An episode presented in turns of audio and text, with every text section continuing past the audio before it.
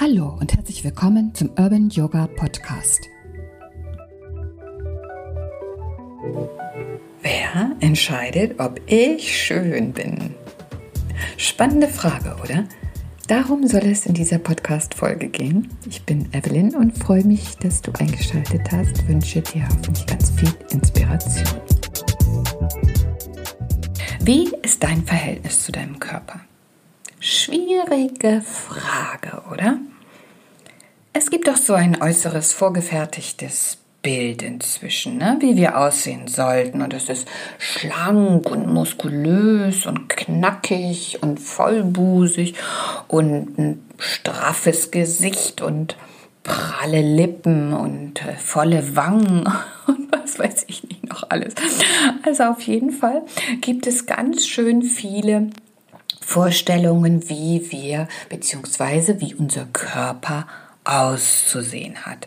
Und diese ja, Form wollen wir auch möglichst flott und flink erreichen. Ne? Es gibt also Trainingsmethoden, die uns also in ge gewaltiger Schnelle in eine bestimmte ähm, muskuläre Form bringen und uns versprechen, dass wir dann, was weiß ich, nach einer halben Stunde Training äh, wieder äh, ganz knackig sind und was weiß der Geier noch alles. Ne?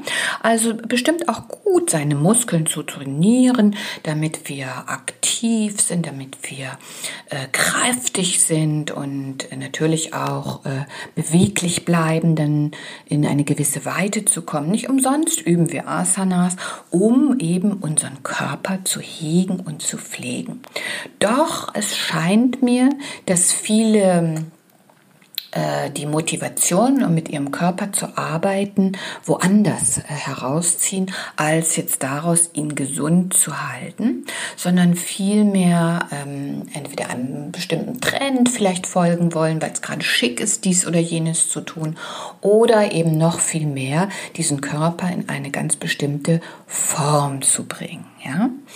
Und wenn irgendwie was nicht so ist, wie es sein sollte, der Po zu schlapprig, äh, der Bauch zu rund oder was auch immer, dann ähm, müssen wir was dagegen tun und wir gucken immer wieder, wo können wir unseren Körper noch mehr optimieren. Wir halten also Ausschau nach dem, was noch nicht ganz dem entspricht, wie wir bzw. andere es sich vorstellen.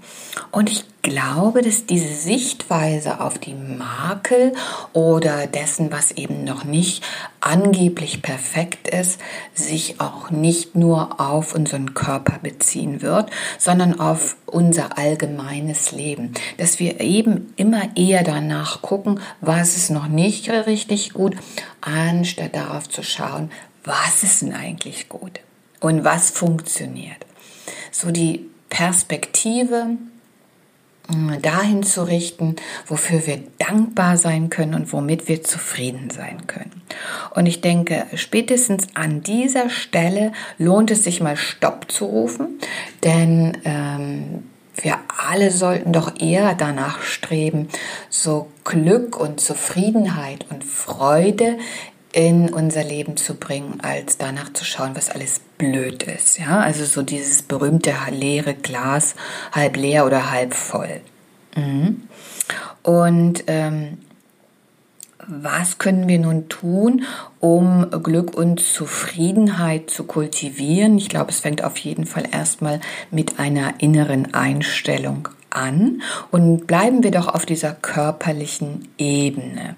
Also ist es da nicht irgendwie tausendmal wichtiger, dass unser Körper sich gut anfühlt im Sinne von gesund und beweglich und fit, anstatt dass er jetzt äh, besonders knackig ist. Ja? Ich glaube, dass das äh, uns auf Dauer wesentlich zufriedener und glücklicher macht, danach zu streben, dass sich unser Körper gesund anfühlt und dass wir zu unserem Körper auch ein ganz liebevolles und freundschaftliches Verhältnis haben. Ja? Denn wenn wir ihn äh, betrachten wie so einen Stock, den wir schnitzen wollen, dann ist es natürlich kein warmherziges, liebesvolles, freundschaftliches Verhältnis, sondern es geht einfach darum, dass äh, dieses Teil mehr oder weniger eine bestimmte Form einnimmt. Ja? Und ich möchte dich einladen, einfach mal zu gucken, wie ist denn dein Verhältnis zu deinem Körper? Ist es so, dass du äh, willst, dass er in irgendeiner Art und Weise aussieht oder ist es so, dass du möchtest, dass er sich gut fühlt? Ja? So wie wenn du einem Freund begegnest, ist es da wichtig, wie der Freund aussieht oder ist es wichtig, dass es deinem Freund gut geht und ihr zusammen eine schöne Zeit habt und dass ihr euch wohl miteinander fühlt? Wie bekommen wir das nun hin, dass wir dieses Wohlfühlverhältnis fördern? Ich glaube, es ist wichtig, dass wir einfach auf die Bedürfnisse unseres Körpers hören und die Bedürfnisse über die äh, vermeintliche Schablone äh, legen, die wir da äh, uns irgendwo mal hergeholt haben. Ja? Und äh, dann achten wir einfach darauf, dass er auch eine gute Ernährung bekommt und aus dieser guten Ernährung heraus schon äh, sich besser anfühlt. Wir achten darauf, dass er Zeit hat, um sich zu regenerieren, indem wir für einen guten Schlaf sorgen. Und wir achten natürlich auch darauf, dass wir ihn bewegen, damit er sich ähm, ja, damit er einfach gesund bleibt, ob nun das Herz-Kreislauf-System gefördert wird, dass die Beweglichkeit da bleibt, dass unsere Muskeln stark sind und dass wir über dieses Gefühl von ich verwöhne meinen Körper, indem ich ihm Gutes tue, einfach da ein ganz anderes Verhältnis schaffen. Ne? Und dann einfach auch eine Dankbarkeit gegenüber in unserem Körper empfinden, dass er einfach alles tut, damit es uns ähm, ja, gut geht, damit wir uns wohlfühlen und dass eigentlich wir ihn nur in gewisser Art und Weise äh, malträtieren und er somit wohlmöglich gar nicht äh, sein volles Potenzial entwickeln kann. Also, wer entscheidet nun, ob ich schön bin oder nicht? Ist mir eigentlich ehrlich gesagt wurscht, ob ich schön bin oder nicht. Äh, mir ist so viel wichtiger, dass dieses Verhältnis zu meinem Körper ein ähm, eines ist, was mit einer liebevollen Verbindung da ist. Ja? Und ich habe wieder drei Öle rausgesucht, die uns da unterstützen können. Und ganz besonders empfehle ich in dieser Woche Patchouli, denn es möchte ganz genau diesen, diesen Prozess dieser Innigkeit, dieser Liebe zu unserem physischen Körper fördern. Und es möchte uns auch eine Bodenhaftung schenken und eine Stabilität, die uns einfach das Wesentliche erkennen lässt. Dazu kommt noch Grapefruit und äh, Grapefruit möchte uns unterstützen äh, zu erkennen, welche Bedürfnisse hat unser Körper wirklich. Ja? Wie kann ich ihn wahrhaftig unterstützen?